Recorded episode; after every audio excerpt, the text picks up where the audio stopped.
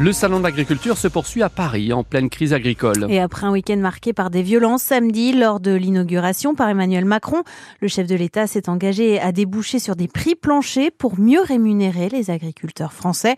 Et le salon de l'agriculture est également l'occasion de mettre en avant les savoir-faire. Aujourd'hui se déroule le concours national de boucherie interrégion.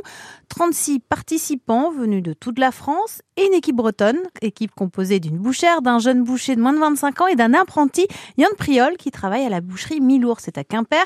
Dans le jury, Stéphane Milour, de la boucherie du même nom, meilleur ouvrier de France 2023. Il forme quatre apprentis, dont Yann justement, et à cœur de transmettre son savoir-faire. Si demain on veut que nos entreprises soient reprises, parce qu'aujourd'hui on est en plein dedans, on voit le métier euh, de l'agroalimentaire qui a beaucoup de problèmes, on voit les métiers de agriculteurs qui souffrent, eux souffrent, nous on souffre aussi.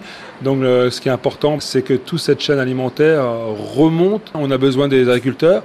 Ils ont besoin de nous aussi, donc c'est une chaîne en fin de compte. Donc, euh, si on ne transmet pas aux jeunes, qui c'est qui va reprendre demain nos activités et qui va transmettre par la suite le métier? Parce que de moins en moins de jeunes. Hein. Aujourd'hui, il ne faut pas se leurrer, euh, on n'est pas vers ça. Donc aujourd'hui, euh, moi je suis content de former et puis ben, peut-être qu'un un jour, pourquoi pas, Yann ou un autre sera parce que j'approche la retraite, donc automatiquement, ben voilà, c'est une... Pourquoi pas, hein Pourquoi pas Et on leur souhaite bonne chance. Le concours se déroule ce matin de 9 à 13 heures l'an dernier. C'est l'équipe des Pays de la Loire qui avait décroché le titre. Un fait divers particulièrement violent dans la nuit de samedi à dimanche près de Rennes. Un homme a été frappé à mort sur la commune de Saint-Urial à l'ouest de l'île-et-Vilaine, tué à coups de batte de baseball. Il circulait en voiture avec une autre personne quand ils ont été arrêtés par un véhicule et frappés par deux hommes. L'autre victime est gravement blessée, mais ses jours ne sont pas en danger. L'enquête va tenter de déterminer le mobile de ce déchaînement de violence. Les deux auteurs présumés, âgés de 50 et 38 ans, ont été interpellés hier après-midi. Des rafales jusqu'à 110 km heure sur les côtes de la Manche et en mer d'Iroise. Vigilance jaune au vent et vague submersion aujourd'hui sur le Morbihan, le Finistère et les côtes d'Armor d'après Météo France.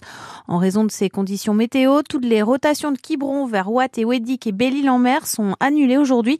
Des risques de perturbation, voire d'annulation aussi pour les liaisons entre Lorient et Groix et entre le continent et les îles finistériennes, Molène, Ouessant et Saint.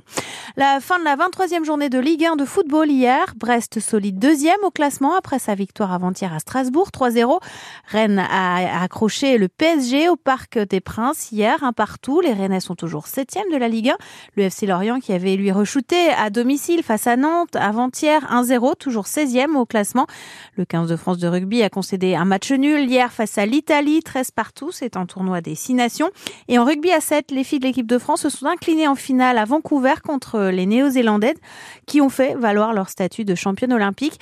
L'équipe de France masculine, au sein de laquelle est arrivé le joueur vedette Antoine Dupont, a elle obtenu le bronze face aux États-Unis et médaille d'argent hier pour les pongistes français au championnat du monde par équipe de tennis de table. L'équipe de France menée par les frères Lebrun a été battue par la Chine, décuple tenante du titre. Thank you